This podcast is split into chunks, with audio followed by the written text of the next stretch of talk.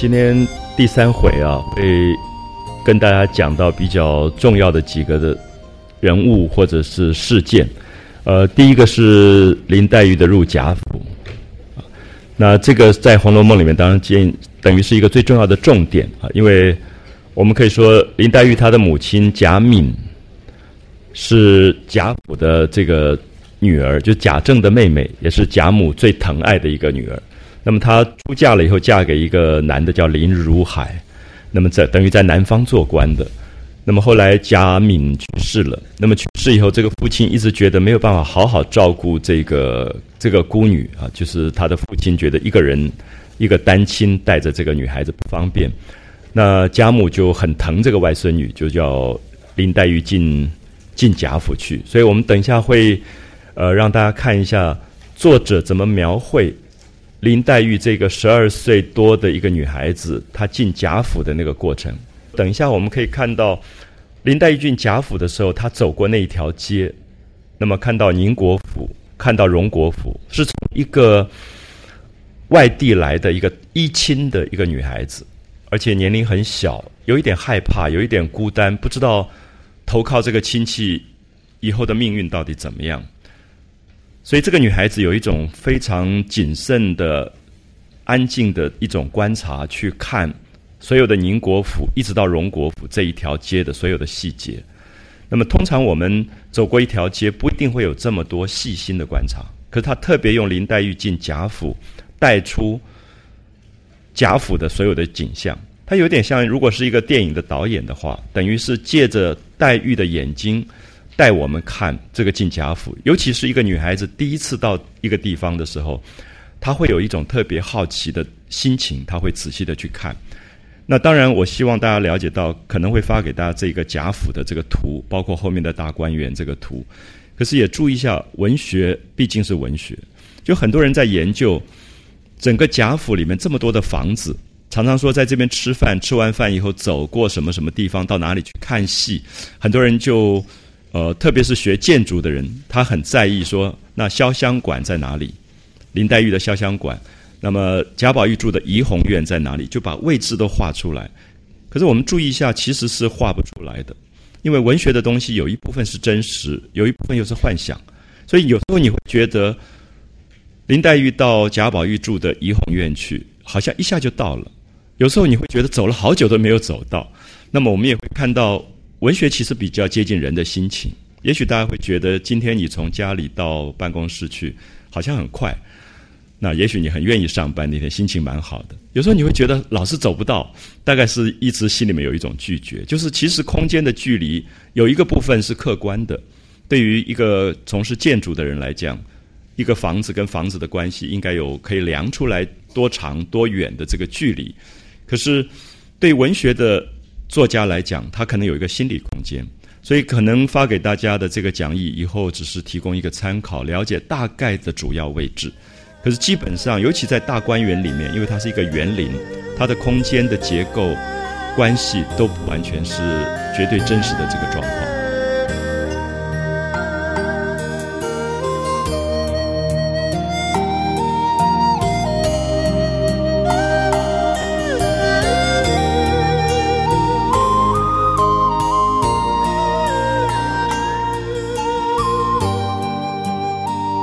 所以我会希望，呃，大家可以在图像的这个参考里面啊，有一个大概的位置。这个位置最主要是说，宁国府跟荣国府这两个府，它中间基本上有一个架构。比如说贾母住在什么地方，贾政、贾赦住在什么地方，它是非常稳定的。可是到大观园里面，大观园是一个园林啊，大概中国古代的这些比较上层的建筑。都会有两个不同的空间领域出来。一个空间领域是属于我们接待客人的，等于说是一个比较正规的一个活动。那么在这个正规的活动里面，它所有的这个厅堂，比如说大家可能听过，过去古代一个男的如果娶好几房的太太，我们用“房”这个字本身就表示他们住的地方。所以如果他是原配，常常叫正房；如果他是后娶。续弦的、后娶的或者妾，它叫偏房。那偏房本身是这个人的身份，同时也是他住的房子的位置，所以正房跟偏房本身就决定了一个伦理。那么这个是儒家所定出来的规矩。比如说，如果你是儿子，母亲还在，那母亲一定住后面的正房，它是最重要的。比如说，我们今天如果在一个公寓里面，大概主卧房常常是年轻的这一对夫妻住。如果父亲跟母亲来的话，他住的不一定是正房，不是那个套房。可是，在古代的话，因为他伦理非常的严，所以父母亲如果还在的话，父母亲一定是住的是这个正房的这个这个位置。那么，这个是儒家的一个配置。可是，我们看到《红楼梦》有另外一个世界，就是大观园。我们刚才提到，大观园是一个园林，园林本身是比较体现老庄思想的。就在园林当中，他他的路故意都不做直的，他都做弯的。我大家一定听过一个话，叫做“曲径通幽”，因为它让你觉得园林是休闲的地方，是游玩的地方，所以不要那么正经八百。所以刚才提到说，所有的建筑的设计，如果你走进北京的紫禁城，你会发现一定是一条路笔直的，两边是对称，啊，一定是对称，这是儒家的伦理。一直走进太和殿、保和殿，然后到正大光明殿，它都是。在一个很水直线跟水平线跟垂直线的这个配置底下，可如果走到园林当中，你会觉得你的身体空间忽然变成非常的自由，它变成有一点柳暗花明又一村，就是让你觉得不断去发现生命里面有新的意外的事物在在发生。好，所以我我这样讲的意思说，以后大家会发现《红楼梦》里有两个世界，一个是儒家的世界。儒家的世界里面，一切的东西都被规范到非常的规矩严格。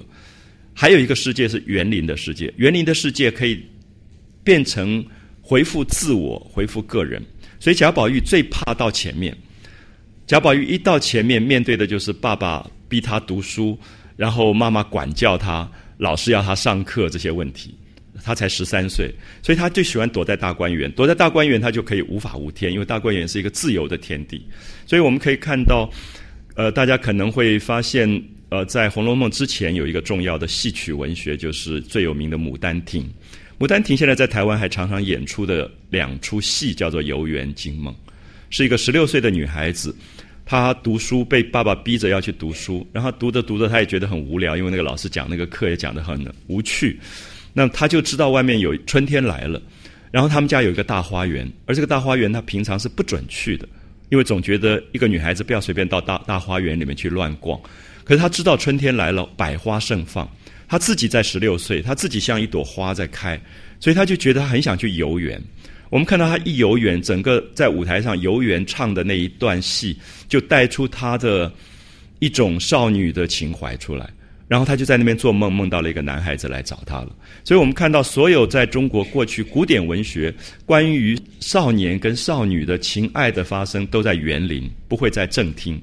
因为在正厅里面全部是祖宗牌位，你不敢想这种私密的事情。所以，呃，要幽会都是在园林，就我们叫后花园啊。所以这样子，大家就了解到古代的人的世界有两个，一个是。打开门跟别人见面的这个客厅的部分，有一个是后面的花园的部分。花园是比较私密的。那我为什么花时间讲这个东西？我想大家可以了解到，西方在近代的心理学，像弗洛伊德，他就认为我们的我其实有两个我，有一个是跟别人接触啊，我在这边讲课，大家来听课，一个公开的我；还有一个是退下去以后，可能你自己在自己的活动空间，别人看不到你的时候，那个私密的我。那这两个我合起来才是一个真正的我，就是外面这个我其实有很多部分是为了适应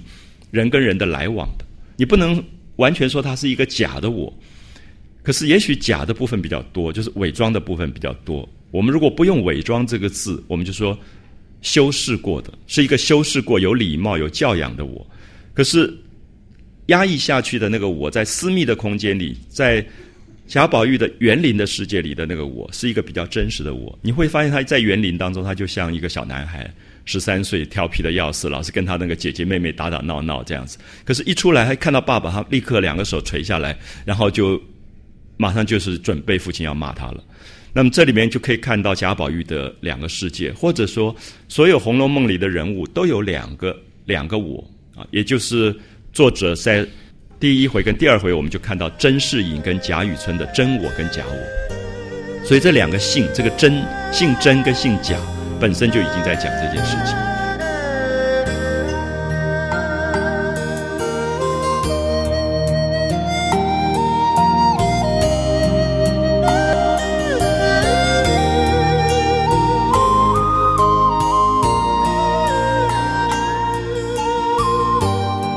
就，如果呃大家允许的话，我们愿意把第二回的结尾啊，再跟大家提一下，因为我们特别提到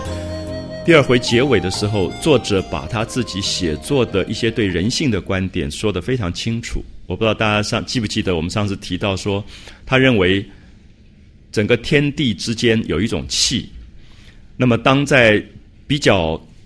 正气盛行的时候，会出现尧舜禹汤。文武周公这种伟大的人物出来，就是圣贤之人出现。可是有的时候，这个时代是一个乱世。如果是乱世，整个天地之间充满一种邪气，一种不正的一种气，最后就会产生像桀啊、纣啊、共工啊这种大恶之人。可是大部分对于作者来讲，他会认为许多的人。其实并不是天生圣贤，也不是天生大恶。大仁大恶其实是两个极端。我们大部分的人是在大仁大恶之间摇摆的一种人性的关系。可能我们的身上有善的部分，也有恶的部分。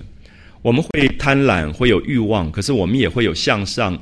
修正自己不忍之心，我们都会有。啊，我我这样讲的意思说，这本小说的了不起是在。中国过去的道统都是把人分成非黑即白的时候，他提出的观点是一个比较中性的、客观的人性观点，其实也比较接近西方近代启蒙运动以后的人性观点，就是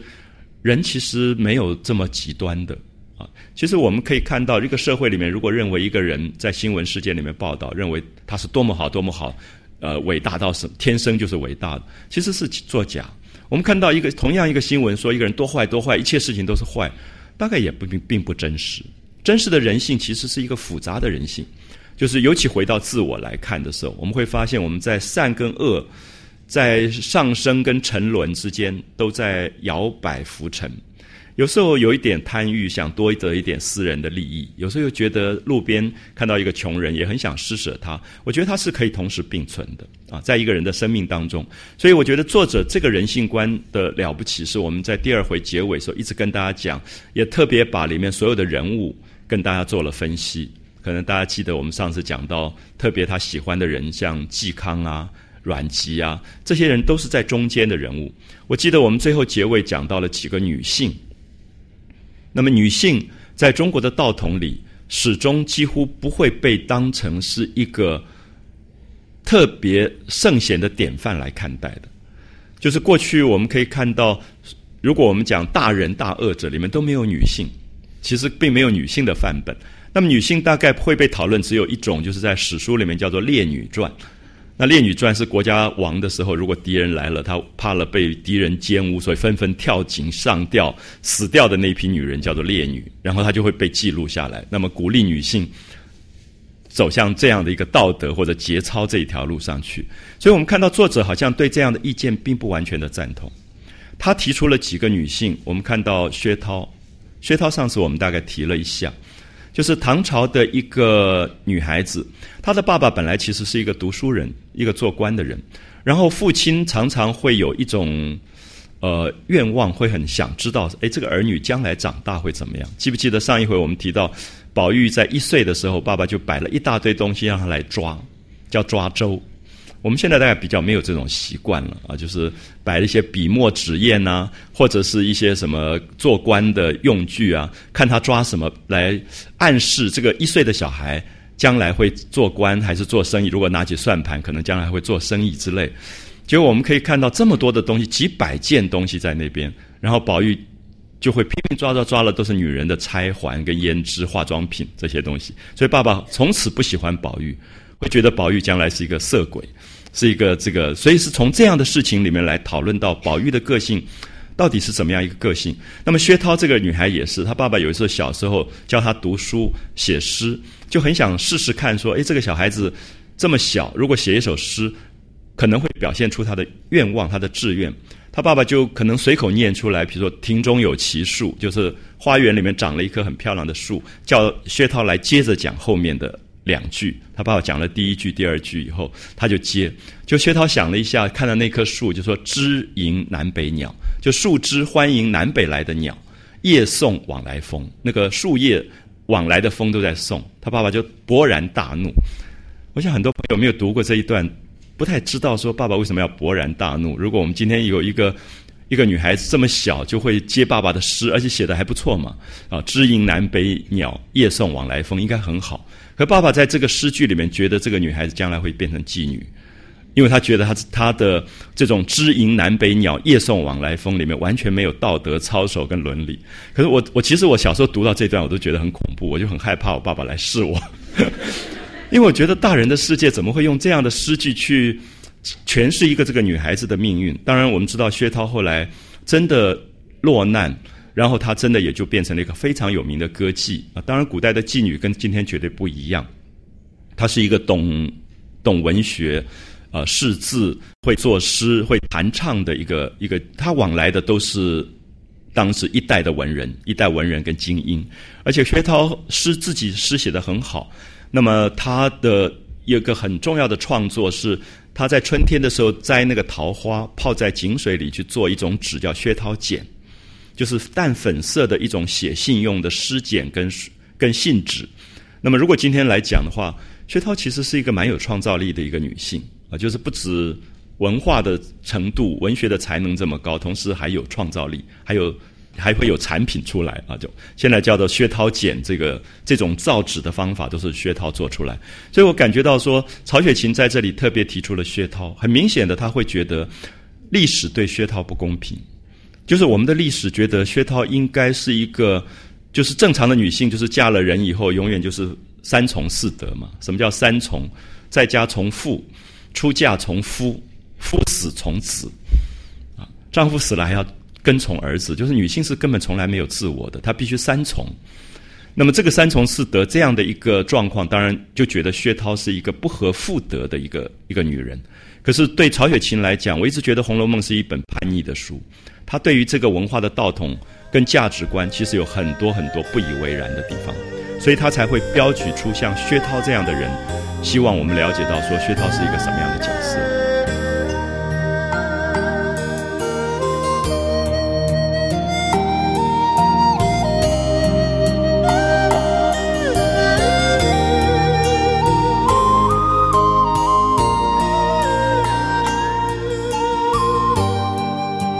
上次也提到卓文君，对不对？卓文君是《史记》里面一个非常精彩的女孩子，就是她也是背叛爸爸，跟司马相如私奔去追求她自己的爱情的。那么以今天来讲，大概都都算是蛮叛逆的女性。可是，在古代的话，这种女性，当然她的遭遇到的压抑跟社会里面的歧视的眼光，是我们无法想象的。可是司马迁基本上也是一个蛮叛逆的角色，他会在《史记》里面这么多男性的角色里面，他安排了卓文君，最后跟司马相如出走。而且其实最重要的是，司马相如带他走的时候，卓文君刚刚新寡。我们知道，她她第一次的婚姻，丈夫很早就死掉了，而且那婚姻不见得感情不好，只是因为她年轻，那么年轻守着寡，然后家里刚好来了一个文人司马相如，才貌双全。那司马相如就写了一首诗，叫《凤求凰》，追求他，觉得你这么年轻，你不必要守寡，你你的生命还可以追求新的美好的这个生命。我想这里面就有价值观了。那如果是儒家的价值观，后来就变成一个女孩子，即使嫁过去，有的时候是为了冲喜，因为那个男孩子已经生病，病得很重。过去有个习惯，就娶娶一房媳妇来冲喜的，那么根本恐怕连圆房都没有圆房的。男方就死掉了，那么这个女孩就必须一辈子守寡，等到也许七八十岁，皇帝颁一个贞节牌坊送她。所以其实我们看到在江南，有时候你旅行，你会看到很多的贞节牌坊。每一个贞节牌坊的背后，其实大概有一个很心酸的故事，就是一个女性一生再也没有自我的，就是她连孩子也没有。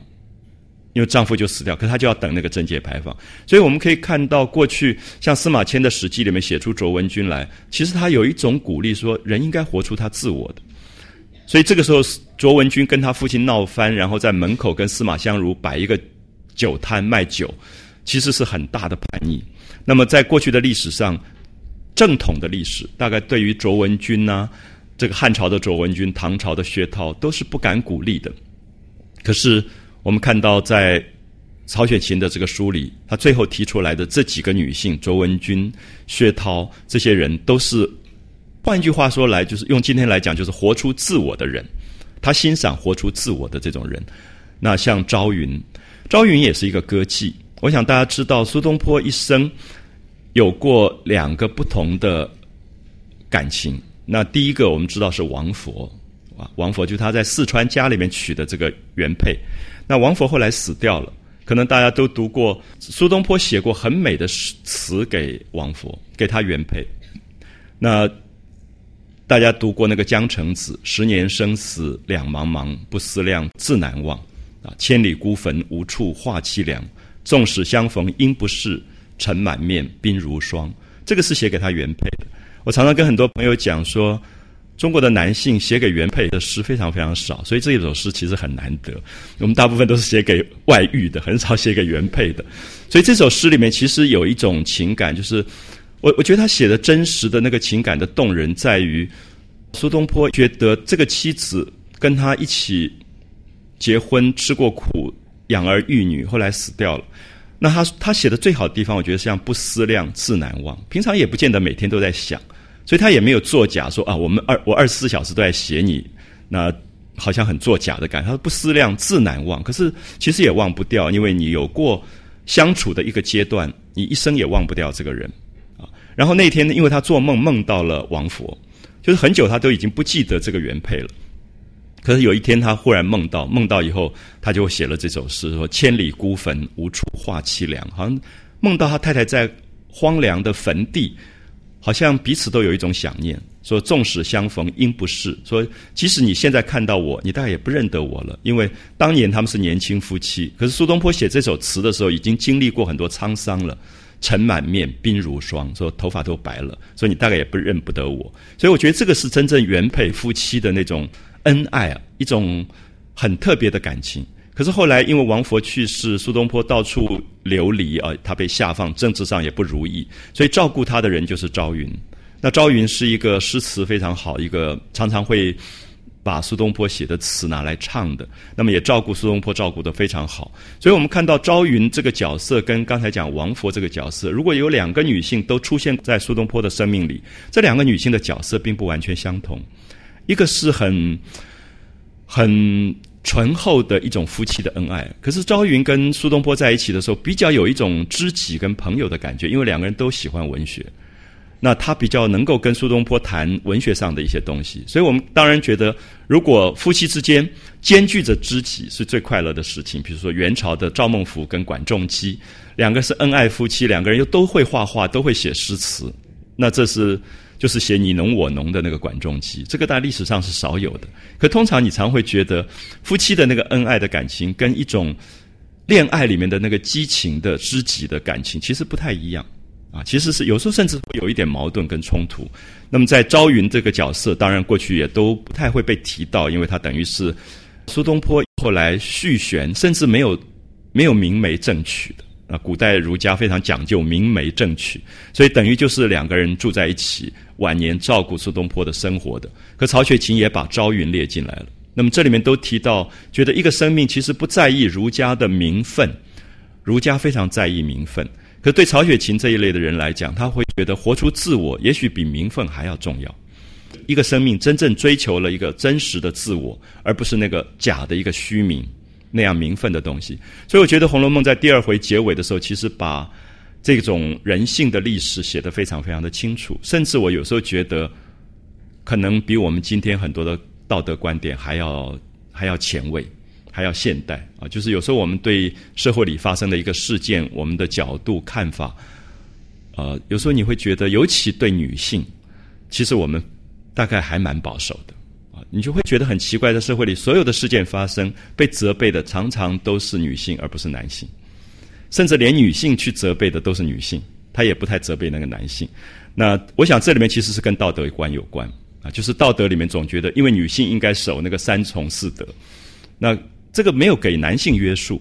所以男性好像可以，那么女性就是不对的啊，所以你大概可以看分析一下，光是在一年里面发生的事件，你最后发现被责备的常常都是女性。那这里面其实是一个蛮有趣的状况，所以我特别跟大家提一下，就在第二回结尾的时候，曹雪芹特别在他的人性观里面放进了几个历史当中重要的女性，像卓文君、薛涛、像朝云这种人啊。我想，其实我想他是非常有意的去加进这个部分。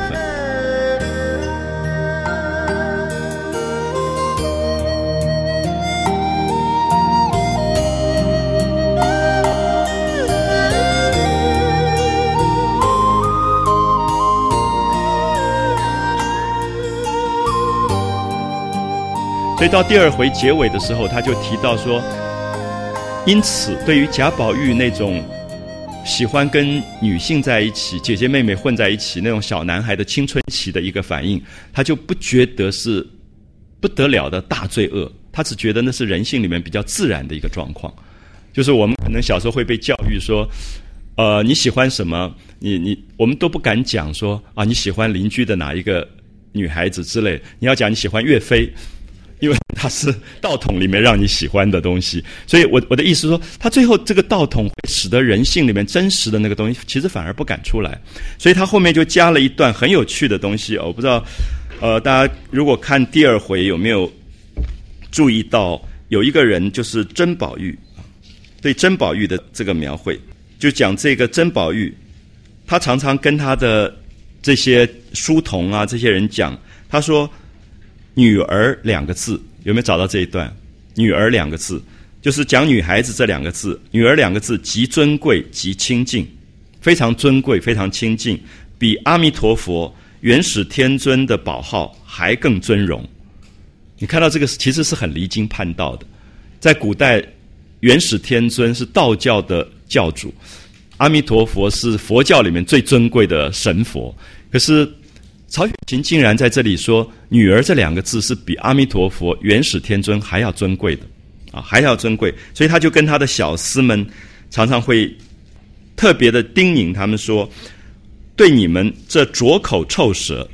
你看他讲这些男孩子说你们拙口臭舌啊，就是嘴巴脏脏的，拙口臭舌，万不可唐突了这两个字要紧。如果说的是两这两个字的时候，但凡说时，就是你要讲‘女儿’这两个字的时候。”必须先用清水香茶漱了口才可说。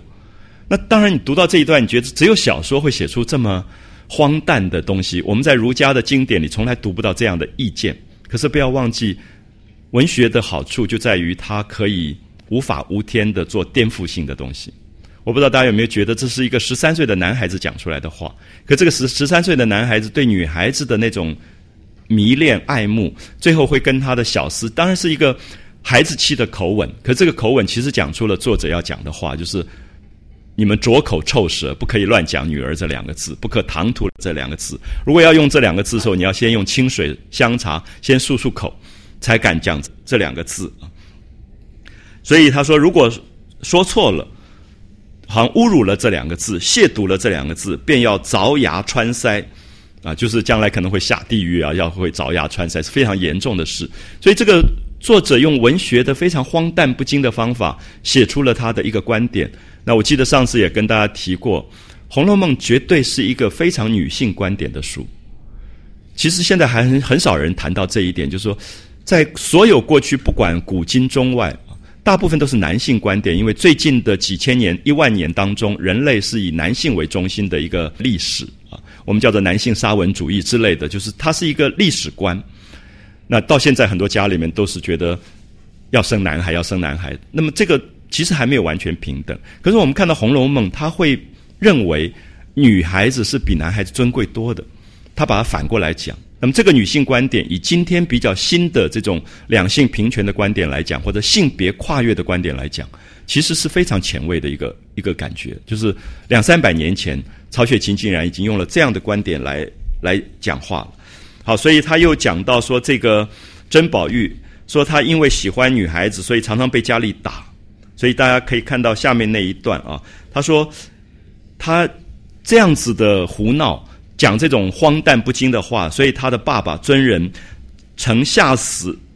吃处过几次，就是好好的鞭打过啊，就说这样的一个男孩子这么不上进，整天跟女孩子混在一起，他无奈竟不能改，怎么样都不能改。最好玩的是下面你看到，没打的吃疼不过，他便姐姐妹妹乱叫起来。就爸爸打他的时候，打的他疼的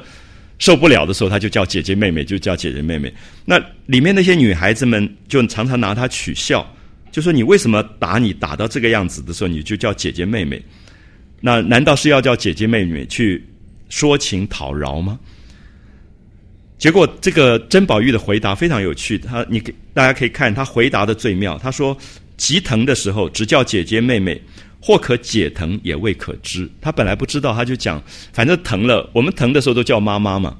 可是他叫姐姐妹妹，那他就讲说，也许会稍微的不不那么疼，因为他心里面。想念的就是这些姐姐妹妹，可是叫了一声，便果决不疼了。所以得了秘法，每疼痛之极，便连叫姐姐妹妹起来。我们小时候常常被老师打，但是每天都被老师打。那个时候没有读《红楼梦》啊，不然的话就会学这一招。所以我觉得小说的好处是，小说都是用荒诞不经的写法。可是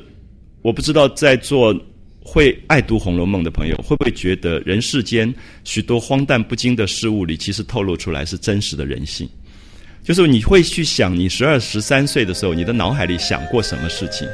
你的心里面有过一些什么怪异的一些幻想？其实就是甄宝玉跟贾宝玉的状态。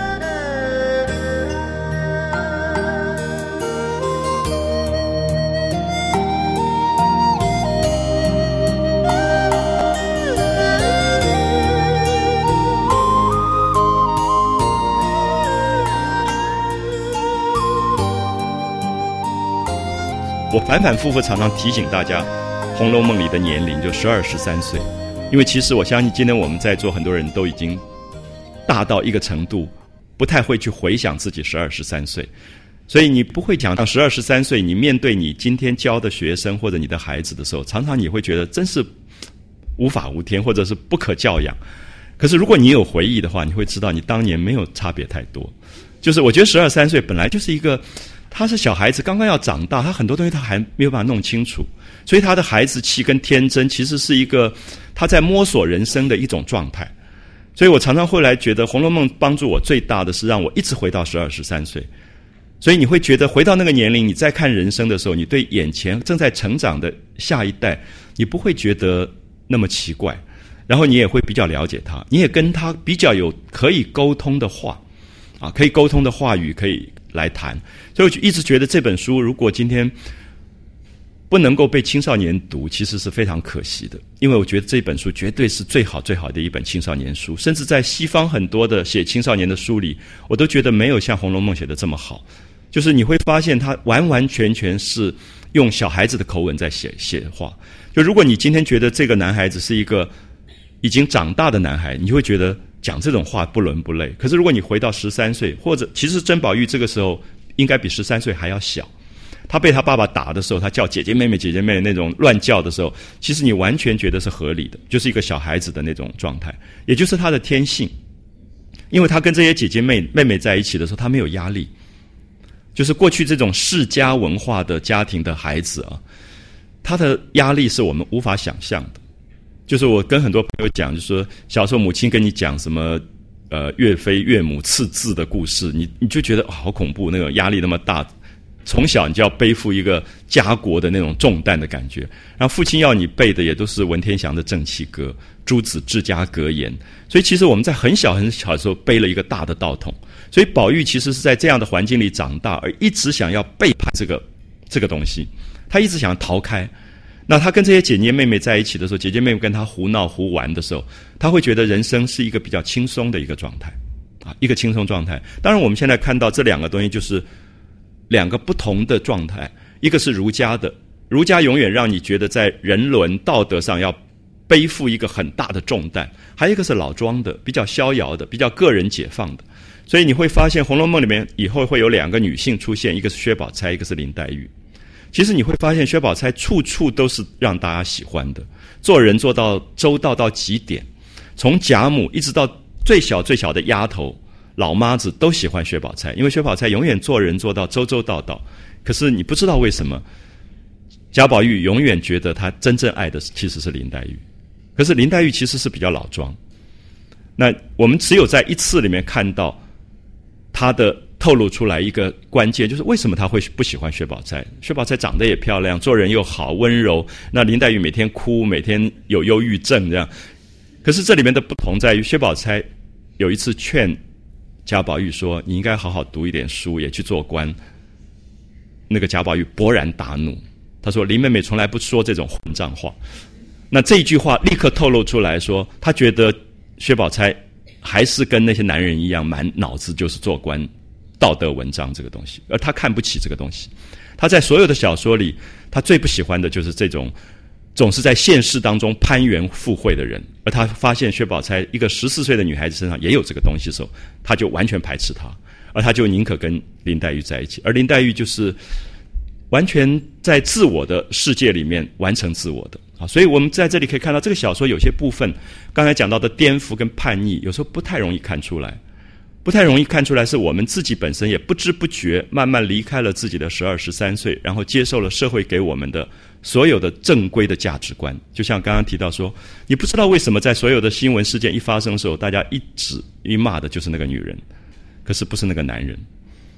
那其实是一个道德观啊，这个道德观长期给你的是我们无法检查的。所以这本书的价值跟意义在于，它跳脱了很多。限制一个时代跟社会的概念性的限制，而让人可以活泼跟自由起来。所以第二回的结尾，我一直觉得非常重要，所以我呃可能反复再跟大家讲一下，然后我们才进到啊第三回。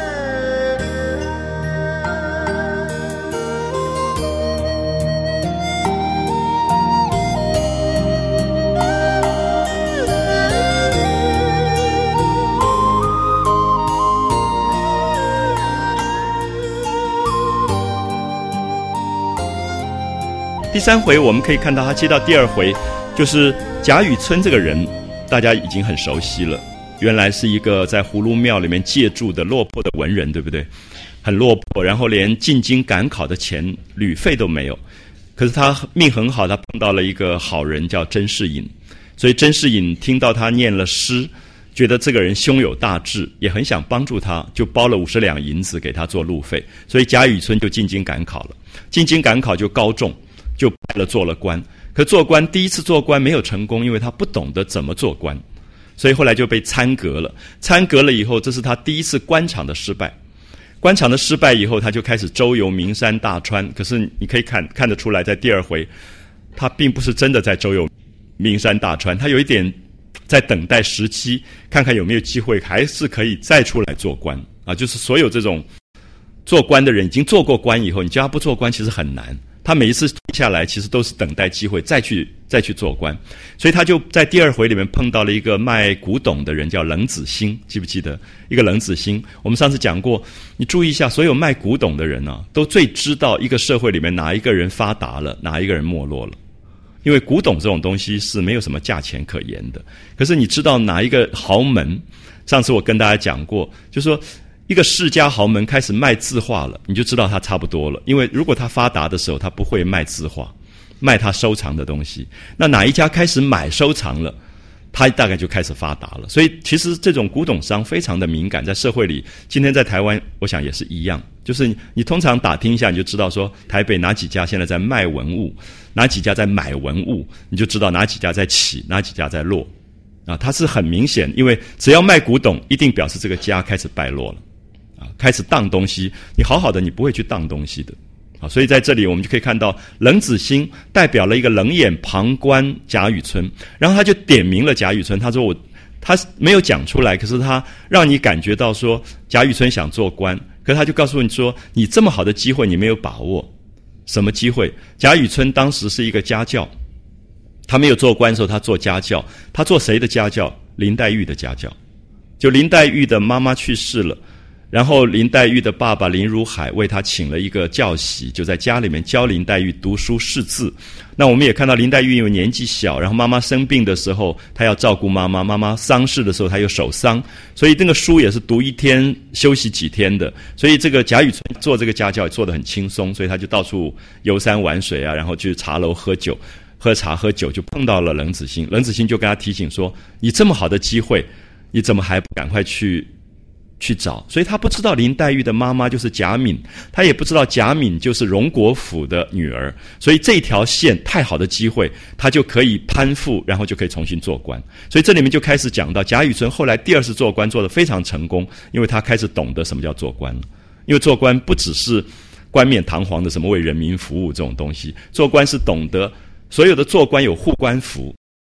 所以我们看到接下来第三回、第四回就会出现护官符，就是这些官官相护的关系。就哪一家的女儿嫁到哪一家，哪一家的儿子娶了谁，那么这种世家文化中间的牵连，是一张有一张表格的。所有做官的人，你没有这张表，你就不要想做官，因为你可能判一个案子，这个案子里面刚好得罪了这些家族，你就完了。所以他才忽然恍然大悟，为什么他第一次做官没做成功？因为他觉得他第一次做官做得很正直啊，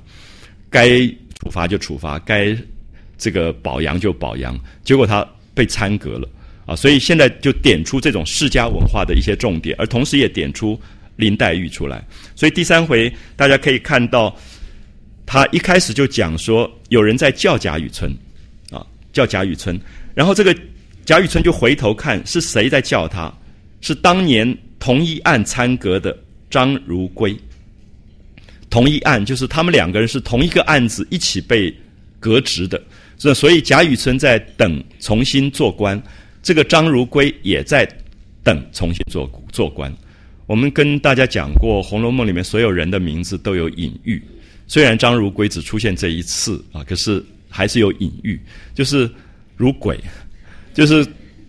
作者最不喜欢的人就是这种人，就是觉得这种人永远就在那边等官做的那种人，永远攀附的。然后他们其实已经完全丧失了自我啊，永远在等机会去攀附。所以这个“如龟”“龟”这个字其实是古代做官的手上拿的那个玉，叫做“龟”。可是他在这里用了谐音，就是“鬼”啊。所以以后大家会看到有很多谐音的这一类的字，都是透露出作者对这一类的人的不喜欢。就是贾宝玉，从贾宝玉的心情来讲，也最不喜欢这一。这一群人，然后这个张如圭他就跟这个贾雨村报告说，他被参革以后啊，就革职了以后，他就在家里面赋闲，没有工作做，然后就打听得都中就是京都，就是首都有奏准起复救援的信。啊，就是皇帝下令说可以把以前做官后来又革职的人重新起复救援。啊，就大概觉得。有一点特赦的意思吧，就是过去犯过罪的，那么革职的官员重新能够再再来用，所以他就四下里找门路。注意，他四下里寻找门路，这个就是做官的那种面目了。就是他要找各种的，因为你做官要有门路啊，要有门路，找到什么样的门路才能够做成这个官。所以他遇到了雨村，他碰到了雨贾雨村。所以茫茫道喜，道喜的意思说，我们两个都是被革职的，可是现在我们都有机会可以重新做官了，所以他跟他道喜。可他并不是跟他讲有什么有什么门路啊，所以就告诉了雨村。那雨村当然也很高兴，觉得又可以重新做官，所以两个就告别，讲了几句话以后各自回家。好，下面看到冷子兴讲了，冷子兴听得此言，便忙献计，就忙忙的献计。令雨村央烦林如海转向都中。好，注意这个关键。林如海是谁？林黛玉的爸爸。林黛玉的爸爸。所以我们就看到他，他说：“你回家，你赶快找你的这个雇主啊，就是你在人家家里做家教。”那么这个林如海就是贾政的妹夫。贾政的妹夫，你看到贾雨村，他第一次做官，他竟然不知道这种关系，所以冷子兴才会笑他说：“你这样子怎么做官呢？”他说：“你对这种关系都不知道，可是你看到这个古董商是知道的。刚才我讲到，古董商其实在过去的社会里面是非常敏感的一种人，因为我们看到贾家，后来王熙凤管这个贾家，其实王熙凤常常把一些古董当出去换钱，因为要周转。因为这种家族一摆排场啊，是不得了的，就是有时候招待什么，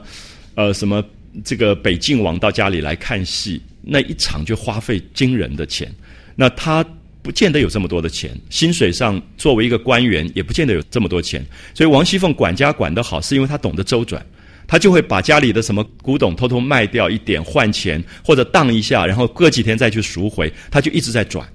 所以我一直觉得王熙凤如果活在今天是不得了的企业家，就是她她是最懂周转的人。所以我们看到贾家后来一下败下来，是因为一下子这个周转转不过来啊。其实跟我们现在企业很像。他并不是真的有钱，因为你再有钱，你也经不起这种挥霍，就是动不动都是不得了的那个排场，几几十桌这样戏台，一演演几天的戏这样演下去的。可是你这种豪华的世家，你又不得不如此。还有那个，他们嫁出去一个女儿元春，做了贵妃，贵妃要回来，要盖大观园，盖这个园子又是不得了的花费。然后太监就来说，什么地方不对，什么地方你还要赶快塞红包。所有的太监你都要打点，所以你可以看到这种家族其实要维持那个门面排场是非常非常不容易的事，就靠一个十七岁的王熙凤在那边每天搞周转。所以我特别点出这个冷死心绝对不是一个简单角色，就是这种人他是最懂得这些家族关系的，所以他就告诉贾雨村说：“你这么好的机会，你还不赶快利用？就这个小女儿、小女孩林黛玉的爸爸林如海，你就赶快托他写信去。”可以给贾政写一封信，马上就可以重新做官。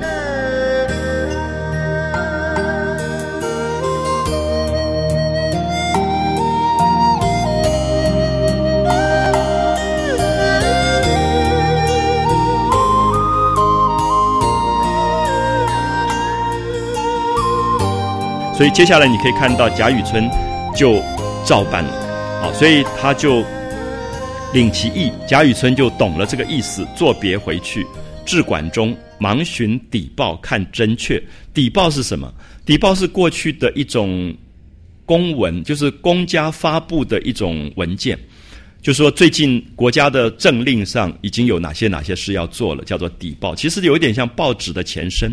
可这种报纸是官方报纸，就是最近比如说。中常会啊，或者是国国家的这个什么最高的单位开会决定有什么什么事情，比如说薪公务员要减薪啦之类的，他们就会在底报里登出来。那么当时就是登出来说，这个要起复救援，所有参革过的人是不能够再做官的。可是皇帝有一个命令说，可以把革职过的人重新再让他们做官了，所以他就赶快找了这个底报，看果然是如此，跟张如圭讲的一样。所以他次日，第二天他就亲自去见了林如海，就是林黛玉的爸爸。啊，如林如海就跟他说：“啊，天缘凑巧，怎么那么巧？”他说：“我刚好因为太太去世啊，着金、见金都是指太太，因为过去女人他们在劳动的时候啊，头发梳上去，就是没有钱的人不是用玉或金的钗，是用一个树枝。”插在头发上面，那个叫做巾。所以一般的男子称自己的太太最谦虚的称法，就叫着巾或者见巾啊，这样的一个字啊，称有点像爸爸叫小孩叫犬子之类的。那着巾就是讲那个头上插的那根钗，那个木头就随便拿一个筷子或者木头插在头发上叫巾啊。见巾去世就是贾敏，他指贾敏已经死掉了。那都中家岳母，家岳母是谁？贾母啊，贾母就是林如海的岳母啊。这个他们就念及小女，就非常的担心这个林黛玉，说妈妈去世了，没有人带这个小女孩怎么办？就非常的担心，所以无人依傍教育，没有人可以依靠，没有人可以教育她。所以以前前几天已经遣了男女船只来接，就说已经派了一些仆人，男的仆人、女的仆人已经来准备要把林黛玉接去了。可是。小女未曾大全，就是林黛玉在生病。林黛玉在这个小说里是一直在生病的，啊，她那个病其实也变成一个象征，就是一个生命的一个忧郁的那种状态。因为还没有痊愈，故未即行，啊，所以还没有出发。此刻正思向蒙训教之恩，他说：“我们现在正想感感谢你啊，因为你做了家教做了这么久，对这个小孩子有蒙训教之恩啊，这个启蒙。”教训、教育这一类的字，把它加在一起，就是讲说他是一个家教，他是一个老师，所以想要报答，未经还没有酬报，还没有报答，遇此机会，岂有不尽心图报之理。林如海这个角色在这个小说里出来的并不多，可是我们可以看到林如海前面有介绍过，他们他是世家子弟啊，好几代已经到了第五代了，本来是世袭，可他书又读得很好，所以自己考试做了官，所以林黛玉的家教非常非常的好。所以我们在这里可以看到林如海讲这几句话，我不知道大家有没有感觉到，贾雨村这个时候是一个落难的人，想要做官，想要拜托林如海，所以林如海大可以，如果是今天的人情世故的话，摆出那种吹牛啊，或者是，可是他完全不是。你可以看到，他立刻表现出非常谦虚的感觉。他立刻表现说：“你来求我，其实我要求你。”我不知道大家懂不懂我意思，就是贾雨村其实要拜托他写一封信给他的太太的哥哥来求官做的。可是林如海立刻说：“哎，我们。”一直要报答你，因为你教育我的女儿非常好。那现在刚好机缘凑巧，我要准备让这个小女儿去京里面去依靠她的外祖母，所以刚好可以拜托你带小女儿去。其实这里面完全就是世家文化对人的体谅，就是你求人，一个求你的人，他是在最难堪的状况。可是这种教有教养的文化，绝对不能让人家难堪。就像别人来借钱的时候，这个时候你要特别觉得啊，我本来应该要帮你什么什么事情。这几句话可以看到林如海，就是林黛玉这个父亲的家教是非常惊人的。他后面几句话啊，我们整个看完，林如海的身份完全可以呈现出来啊。岂有不尽心图报之理？有没有感觉反而变成林如海在求贾雨村了？这里面就是对人的厚道啊，对人的一种一种厚道啊。但请放放心，他要贾雨村放心，弟已欲为筹划至此，我已经帮你筹备好了。修下荐书一封啊，这是最重要的。他就写了一封推荐信给他的内兄，就是贾政，推荐贾雨村可以重新做官。因为贾政当时等于是这个工部员外郎，是朝廷的大官，那所以他如果决定要让他做官了，那就没问题了啊。等于是这个林如海跟跟你讲，拍胸脯说没问题了。我现在写一封信给尤奎，那立刻就。帮你安排事情来做了，所以这里面其实《红楼梦》在写很多过去的官场，就是很惊人的这种关系，就是你只要这个关系拉对了，这个门路对了，你就就没有问题。那林如海就说：“修书一封，荐书一封，转托内兄，内兄就是贾政，啊，就是贾政，贾宝玉的爸爸，务为周旋协佐，周旋安排的意思。”因为做官不是这么容易，你要找到有没有空缺，然后怎么样把这个空缺补上去，协作方可稍尽地之必成，那么才可以表示出我地是讲讲自己，林如海讲自己我的一种诚意啊诚心，所以林如海这几句话讲的非常漂亮，就是不让求他的人难堪，而非常非常的客气，甚至你看到下面话锋一转啊。因为贾雨村很久没有做官了，所以大概也已经没有钱，根本没有薪水。如果革职以后根本没有薪水，所以也没有钱了。所以他也担心说贾雨村会有经济上的困难，所以立刻要很周到的替别人想到说，即有所费用之力，递于家信中，亦注明白，亦不劳尊兄多虑。就是你现在带我的这个小女儿进京，所有路上的花费，进京的这些需要打点的礼物，你都不要费心了，我都帮你准备好。所以这林如海根本出场机会非常少，可是一出场，林如海讲话的方式就是林黛玉的家风，啊，林黛玉的这种家风。所以这种家风里面，对于人没有一种势力，没有一种势力，就是贾雨村根本他可以不用理他的，而且他请他做家教，每个月付他薪水，照理讲他也不不必要卖这个贾雨村的面子，他们的家世地位也不一样。可是你可以看到他的周到。啊，他的周到就是说，包括帮他写推荐信，包括为他准备好所有的路上的花费，全部都帮他准备好，说你不要担心了。好，那贾雨村当然非常高兴，就一面打工谢不释口，一面又问：不知令亲大人现居何职？只怕晚生草率，不敢拒然入都干堵。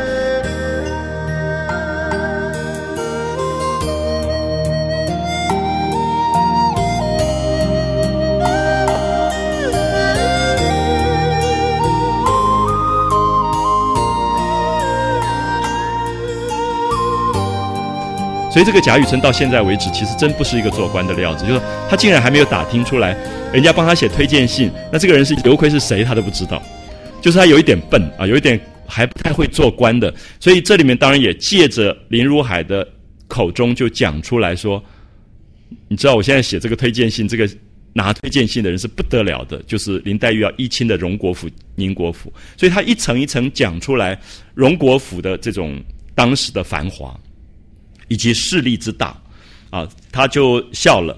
这个林如海就笑，当然这个笑很微妙，大概也有一点笑，说你也太不知道是行情了啊！就是我现在要写推荐信，那这个假设贾政做什么官你都不知道，就笑一笑。若论社亲，可是你看他周到说，你要讲我的亲戚是谁啊？刚好他们跟你同谱，就是都姓贾，这个还要有一点拉一点关系，所以让贾雨村面子上也有光啊！就是说他啊，他刚好也跟你同姓，乃荣公之孙啊！一讲到荣国公，没有人不知道了，这是开国元勋啊，这种大官的后代，大内兄。就是讲假设现袭一等将军之职啊，一等将军之职，名社字恩侯，等于是国家领上将衔的这样的人。过去的一等将军不一定是实职，不一定是真的做将军，而是说他有那个官位，就是武官当中封到最高的。因为荣国公、宁国公其实从武将出身，所以他们等于世袭了家族里的一等将军之职啊。名社字恩侯，二内兄名正字存周。啊，就是贾政，讲贾政，贾政叫字叫存周，现任工部员外郎。然后特别讲贾政，因为他的信是写给贾政的，因为贾敏是贾政的亲妹妹，所以这个信不是写给贾赦，而写给贾政。所以他特别介绍他，其为人谦恭厚道。啊，虽然现在是工部员外郎这么高的一个位置，工部员外郎应该现在有一点像。类似像营建署署长吧之类，就是负责所有皇宫里面的公务的事情这一类，等于是一个部长级的中央大员啊，工部员外郎。其为人谦恭厚道，大有祖父遗风，就是他跟他的祖父的那种待人接物的那种好客都有关系，非高粱轻薄仕宦之流。所以他在这里面特别解释说，并不是官做的很大。吃的很好，高粱就是吃的很好，家里很有钱那种轻薄的人，因为通常你会觉得他官做的很大，很有钱，那他对人是很很刻薄的，很坏的这种人。可是他不是这样的人，非高粱轻薄仕宦之流，故地方治书繁妥。所以后面又讲了一句话，说我我所以写信给他，是因为他是这样的人，不然的话，不但有污尊兄之清操，就是。尊兄讲的是贾雨村，说你是这么有清高的一个人，我不会把你随便推荐给不对的人。那那个人会侮辱你的话，我不会写推荐的信。所以他要他放心。其实有点怕贾雨村担心说他拿了这个推荐信去，到时候被人家骂一顿。那所以他特别解释说，他绝对不会如此，而且他也了解到两家的交情到这么深厚的地步，这个贾政一定会帮他的忙。所以在心理上。让那个贾雨村放心啊，说说，否则不但有污尊兄之清操，一地及地亦不屑为矣。就是我林如海，我也不做这样的事情。就是我们来往的人也都是有品格的人啊，不是说做了大官有了钱以后就给人家脸色的那那种人。所以这里面绝对是非常担待着贾雨村啊，为贾雨村着想。好，雨村听了，心下方信了。昨日子兴之言，就是冷子兴已经跟他讲过的东西，所以就谢了林如海。如海乃说：“择了正月初六日，就是冬天。好，注意季节出来了。《红楼梦》的季节在里面很重要，就是什么时候、什么样的季节，它有一种转换的过程。所以大家特别注意一下，林黛玉要出发，从江南出发往北走到京里面去投靠贾母，进贾府，是在过了年以后的初六。”啊，过了年初六，应该是白雪皑皑的风景，那种比较寒冷的感觉，所以也特别让你觉得林黛玉一个十几岁、十二岁左右的一个女儿孤女，妈妈去世，自己身体又生病，然后又在很冷的天气里北上去依亲，那种孤单的感觉。我不知道大家会不会觉得这个背景，这个季节的背景，其实跟林黛玉这个时候的心情跟身世都有关系。如果她是在一个繁花盛放的春夏。你会觉得有点不对，所以作者其实很注意，就是说让你感觉到那个画面是非常凄凉的，就是这个女孩子要跟爸爸告别了，然后千里迢迢走了，她以后再也没见到爸爸，她后来就死在贾府了。所以这个林黛玉出发，其实是一个女孩子的一生命运要在这件事情上决定。所以你大概可以想象正月初六择定正月初六出发的那种感觉。好，后面讲了一点点林黛玉的状况。然后那女学生啊，看到那女学生黛玉身体方愈，就是病刚刚好，原不忍弃父而往。她本来不忍心就告别爸爸，无奈外祖母执意要她去，就是贾母一定要她去。且兼如海说啊，就是爸爸林如海最后跟林黛玉说什么呢？说汝父年将半百，所以已经四十几岁，快五十岁了，再无续世之意，就是表示不会再结婚了啊，不会再娶了，所以没有人可以照顾照顾林黛玉，且汝多病，你又老是生病，年纪又小。上无亲母教育，下无姐妹兄弟扶持，就是一个孤孤单单的一个女儿。因为林黛玉本来有一个哥哥也去世了啊，所以她这个时候真的就是孤苦无依的一个女孩。所以爸爸到处做官，带着她也不方便，所以才会决定说，你去依靠外祖母，还有旧世姐妹，就跟舅舅舅妈还有表姐表妹住在一起，也好减我顾盼之忧，就免得我要有这种。照顾你要牵挂你的这种这种忧虑，你怎么会不想去呢？好，所以这爸爸最后讲了这个话，等于逼着黛玉林黛玉非要跟爸爸告别不可，一定要要去了。所以黛玉听了方洒泪拜别。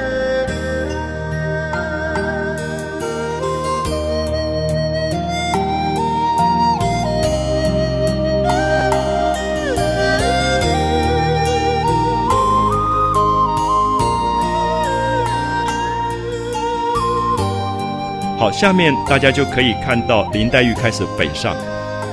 我想大家先听我读一下，就是黛玉北上这一段啊，讲她怎么去进京的过程。她用了几句话带出来，他们怎么样上船，怎么样子换船，怎么样走的这几段。黛玉听了，方洒泪拜别啊，流着眼泪跟爸爸告别了。随了奶娘，跟她自己小时候。养他大的奶妈啊，以前的这种贵族的小孩子都有奶妈带的，所以跟他自己家里的奶妈及荣府中几个老妇人，你可以看荣府来接这个外孙女，气派好大，一派就派了好几个老妈子来接的，啊，所以并不是一个丫头就跟来了，就是好几个老老妇人登舟而去，就坐船，啊，从坐船，就如果是在苏州的话，林如海是苏州巡盐御史的话，大概从运河这边上去的。就开始北上啊，就登舟而去。雨村另有一只船，带两个小童依黛玉而行。所以你看到贾雨村并没有跟贾林黛玉在同一个船上，所以这种是古代的那种很严格的一种礼教，就是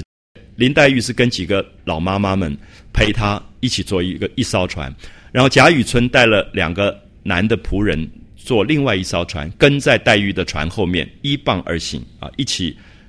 北上。有日到了都中，好，然后他们到了京城了，进了神经，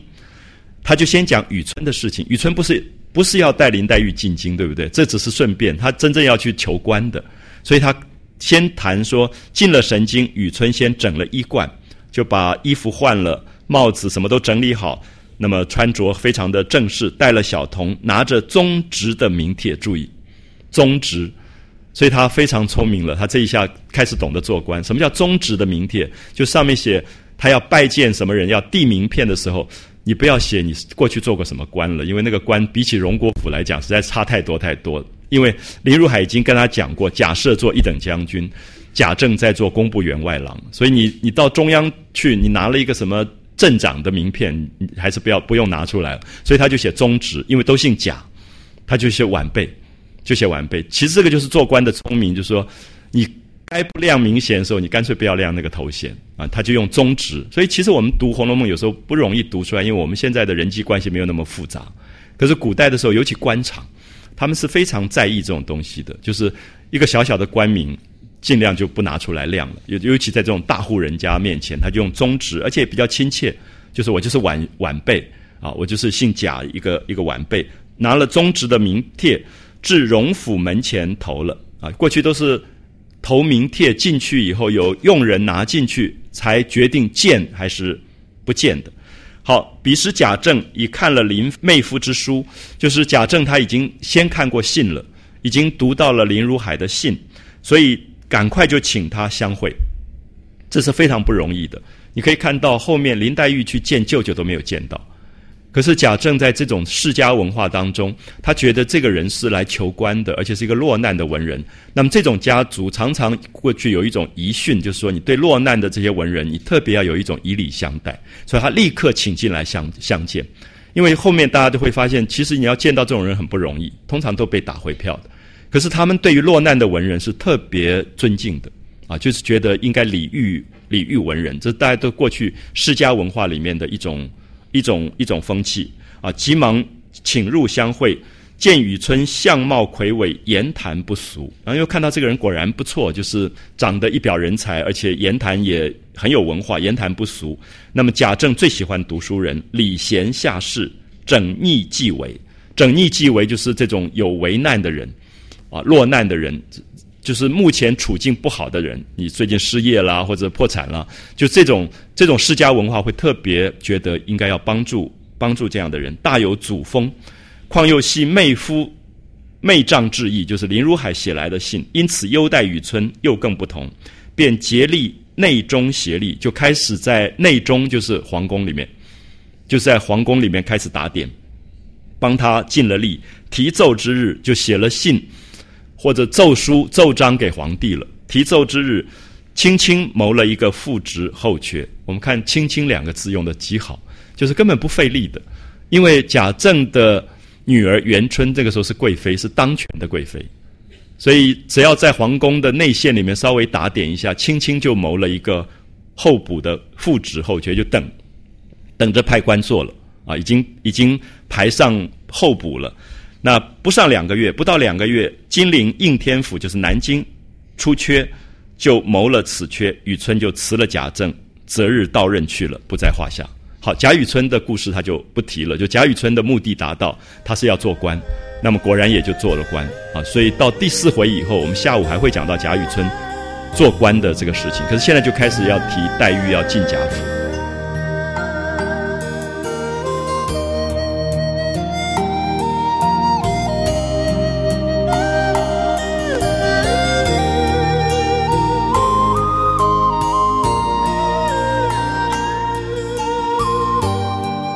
黛玉进贾府，好，我们看到他又绕回来。其实贾雨村已经进了贾府，对不对？照理讲，应该黛玉跟贾雨村是同一天进贾府的，就是如果下了船以后就一起进贾府。可是他先讲贾雨村的事，讲完以后，特别去写林黛玉进贾府这一段，大概一直都被认为是文学史上最精彩的描述。因为我们一再讲说，林黛玉才十二三岁，母亲死掉，孤苦无依，然后到了一个完全陌生的地方。就是假设你今天在什么车城长大，然后你现在要到台北去依靠舅舅了，然后看到那个繁华世界，一下子目瞪口呆，不知道世界上有这么繁华的大都市，然后开始很小心、很小心注意所有的东西，因为那个林黛玉妈妈活着的时候，一直跟黛玉讲说，妈妈娘家是。非同小可的那个贾府如何如何，所以他特别小心，他就很怕失了礼，所以下面全部在写黛玉怎么样子小心的进贾府的过程。我读一下，我想大家可以感觉那个作者的文笔的精彩啊，就是他的叙事的方法。且说黛玉自那日弃舟登岸，就是离开了船，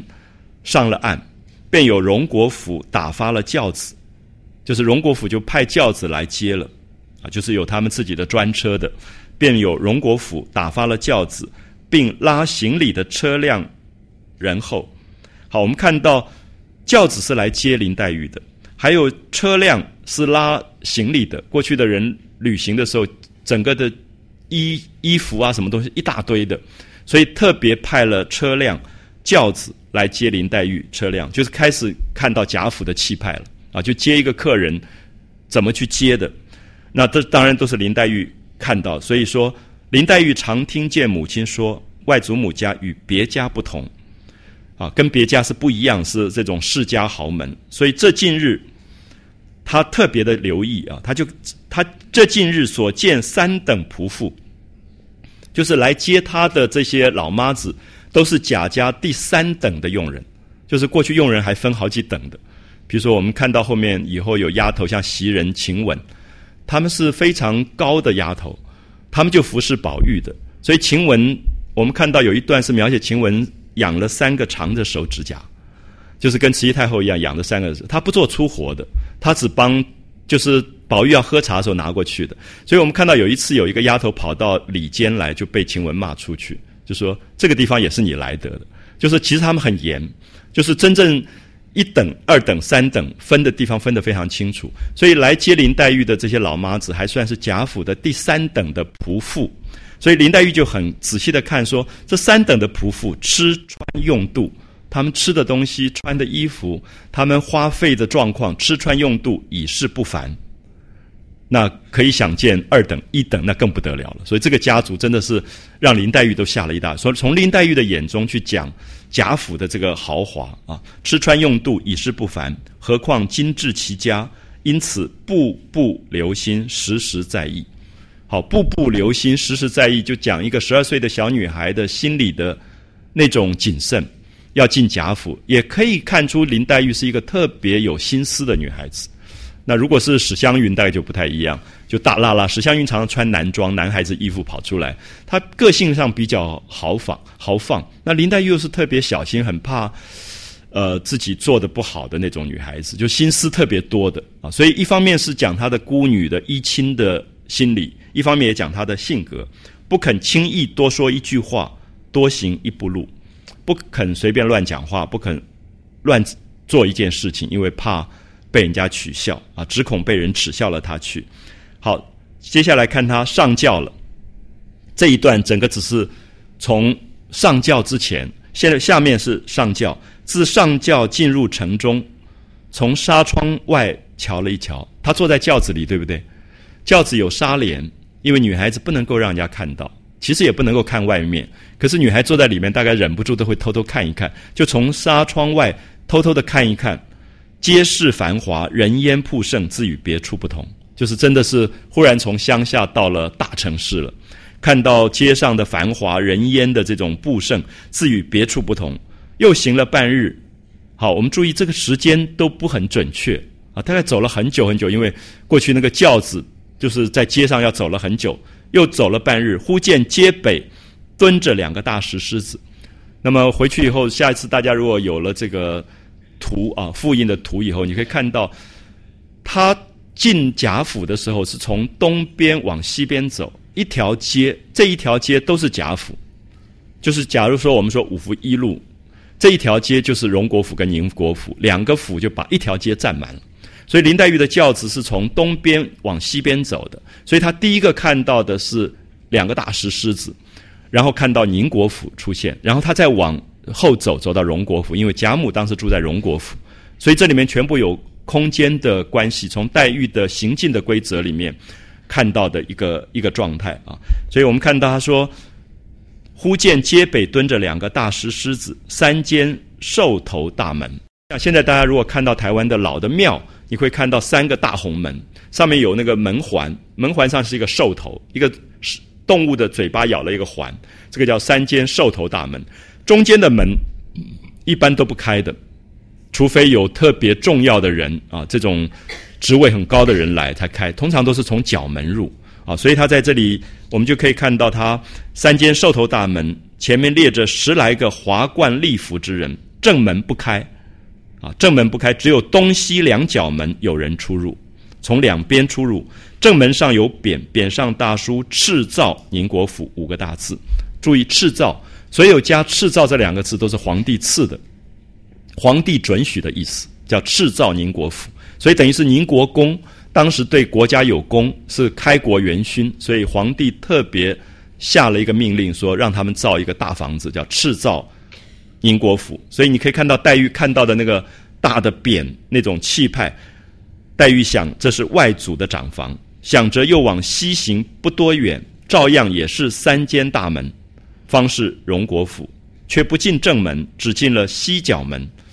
好，注意下面，轿夫抬进去，走了一箭之地，就射箭射一一支箭的那那么远的距离，大概一百多公尺吧。走了一箭之地，将转弯时便歇下。注意一下，轿夫都要换的。这个轿夫是外面街上的轿夫，这个轿夫不能进贾府里面去，所以轿夫歇下来退出去，后面的婆子们。也都下了轿，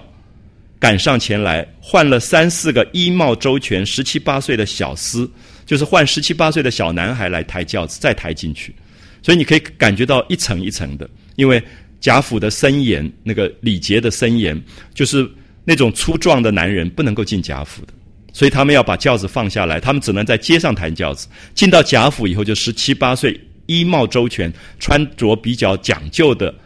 这种轿夫再来换，又抬起轿子，然后众婆子跟在后面走到垂花门前落下，众小厮退出，这些小男孩又退出来，众婆子上来打起帘子，黛玉才下轿。